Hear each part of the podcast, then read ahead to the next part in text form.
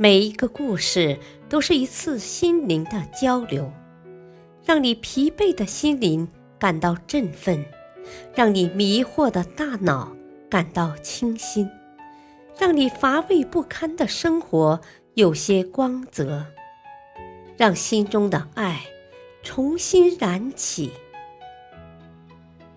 欢迎收听《小故事大道理》。事业篇：梦想面前站稳立场。爸爸，你有时间吗？我想请教你一下，我该怎么办才好？上初中的儿子问：“儿子，怎么了？”父亲关切的问：“他是位马术师。”爸爸。先给你看些东西。说着，儿子从包里拿出一样东西，并递给父亲。这是一篇作文，题目是“长大后的志愿”。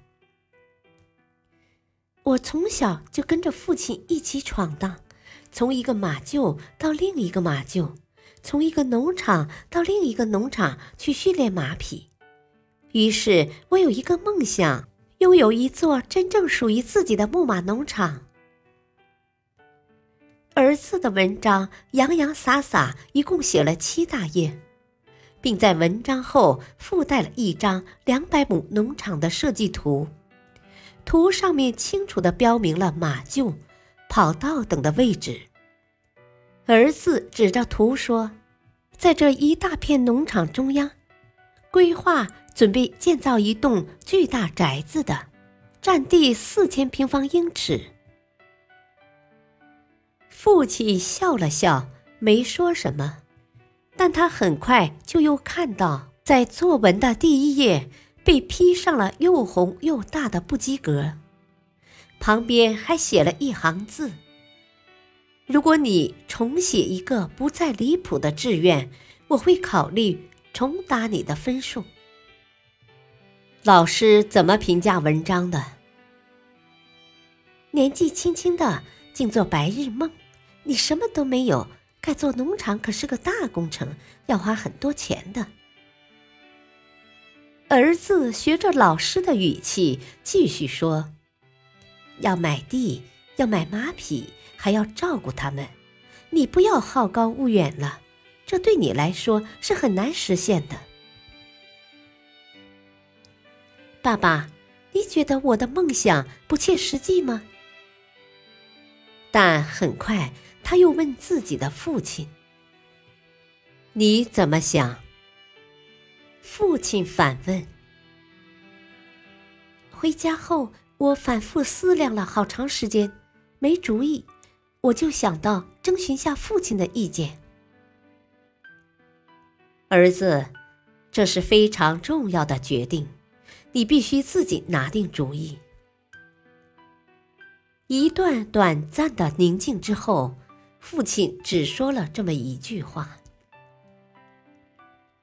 最终，再三考虑后，小男孩决定将原稿交回，而且一个字都不改，并又在老师的评语下加了一行小字。即使拿不及格的大红字，我也不愿放弃梦想。转眼之间，二十余年过去了。一天，有位老师带着一批新学生来度夏令营，这里是一个豪华的农场。他十分惊讶地察觉，这座农场的规划竟然和二十年前自己的一个学生作文里描述的。如出一辙，唯一不同的是，它的规模要比自己学生作文里的那个农场大很多。这里足足有八百亩，规模是这个国家数一数二的。农场里成批的纯种良马自由自在地吃着草。一座占地七千平方英尺的美丽住宅屹立在农场中央。而这个农场的主人，就是当年那个作文被批不及格的学生。大道理。中国有句俗语：“一口吃不成胖子”，循序渐进乃成功的唯一途径。这是原美国 NBA 职业篮球明星迈克尔·乔丹曾说过的一句话。梦想只有通过努力才能实现，不要因为别人的只言片语就改变了信念。我们要在梦想的面前站稳立场，动摇和放弃都是不可取的。